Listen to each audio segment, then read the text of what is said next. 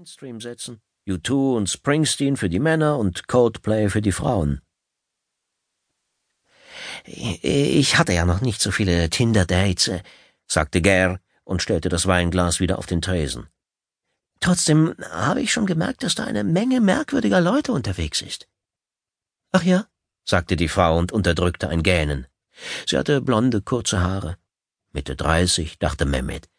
Gare räusperte sich. Es waren sechs Minuten vergangen, seit die Frau die Kneipe betreten hatte, und Mehmet wusste, dass Gare jetzt zur Sache kommen würde. Du bist viel schöner als auf deinem Profilbild, Elise, sagte er. Sagtest du bereits, aber trotzdem danke.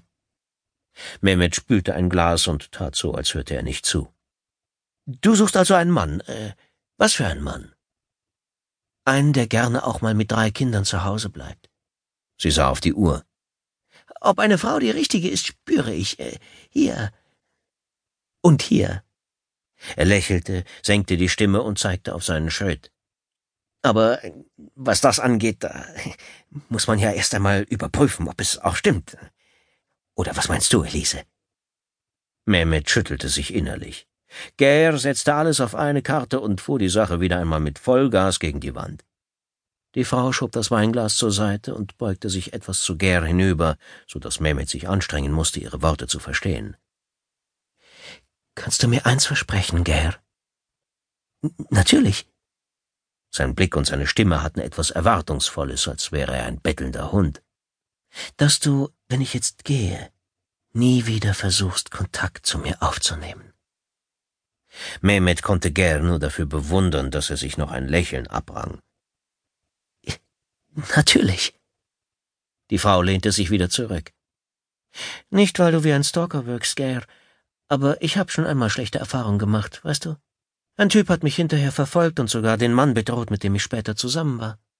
Ich hoffe, du verstehst, dass ich ein bisschen vorsichtig geworden bin. Na klar. Gare führte sein Glas an den Mund und leerte es. Elise ging die Torwald-Meyers-Garte hinunter. Rechts und links erhoben sich dreistöckige Häuser. Früher war das mal eine billige Arbeitergegend in einem der ärmsten Viertel einer armen Stadt gewesen. Heute kostete hier der Quadratmeter dasselbe wie in London oder Stockholm. September in Oslo. Die Dunkelheit war endlich zurück und die langen, irritierend hellen Sommernächte mit dem hysterisch munteren Treiben bis zum nächsten Sommer Geschichte.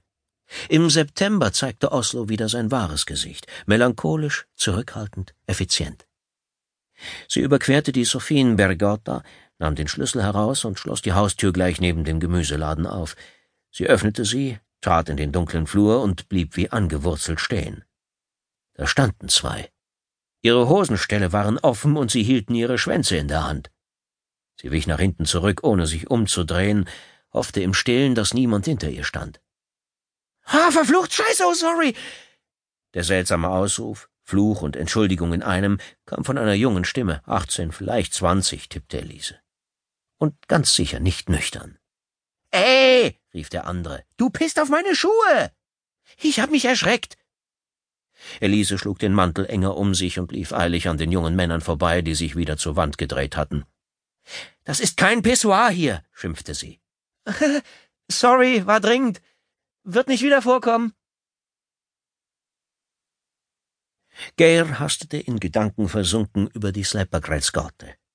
Etwa fünfzig Meter hinter ihm ging ein Mann. Er war sich nicht ganz sicher, aber war das nicht der Typ, der auf der anderen Straßenseite das Schaufenster betrachtet hatte, als er die Jealousy Bar verlassen hatte? Geir sah bereits das Haus, in dem er wohnte. Hundert Meter noch. Als er sich wieder umdrehte, bemerkte er, dass der Mann hinter ihm schneller lief.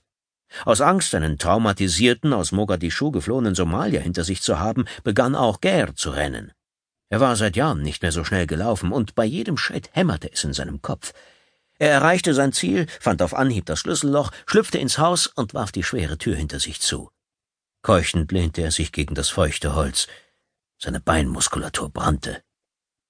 Geir war noch immer außer Atem, als er seine Wohnungstür aufschloss. Er nahm ein Bier aus dem Kühlschrank, sah, dass das Küchenfenster offen war und schloss es. Dann ging er in sein Arbeitszimmer und schaltete die Lampe ein. Er drückte eine Taste auf der Tastatur des PCs und der große 20 Zoll Bildschirm erwachte.